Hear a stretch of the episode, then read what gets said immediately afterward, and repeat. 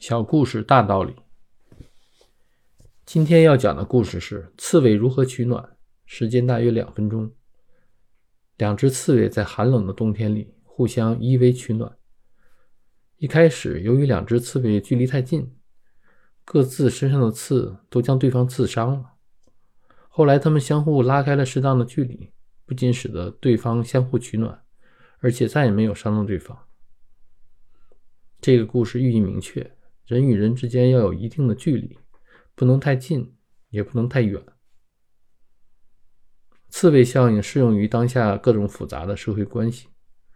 这个关系包括同事关系、上下级关系、朋友关系、夫妻关系、父母子女关系等等。不知道你发现没有，越是亲密的关系，越容易产生摩擦和矛盾。我们还发明了一个成语：“爱之深，恨之切。”似乎亲密关系和摩擦是一体两面。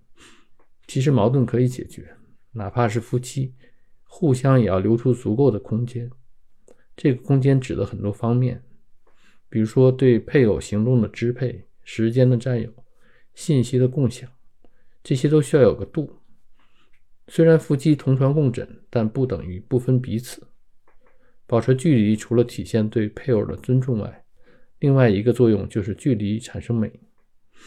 最强烈的思念，往往就是两地分隔的时候。西方研究刺猬效应，组织管理是主要的应用方向。上下级也要保持距离，因为距离产生权威。上下级过于亲密，难以获取尊重和服从。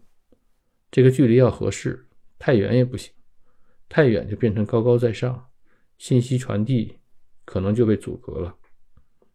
如何与你身边的人设定合适的距离？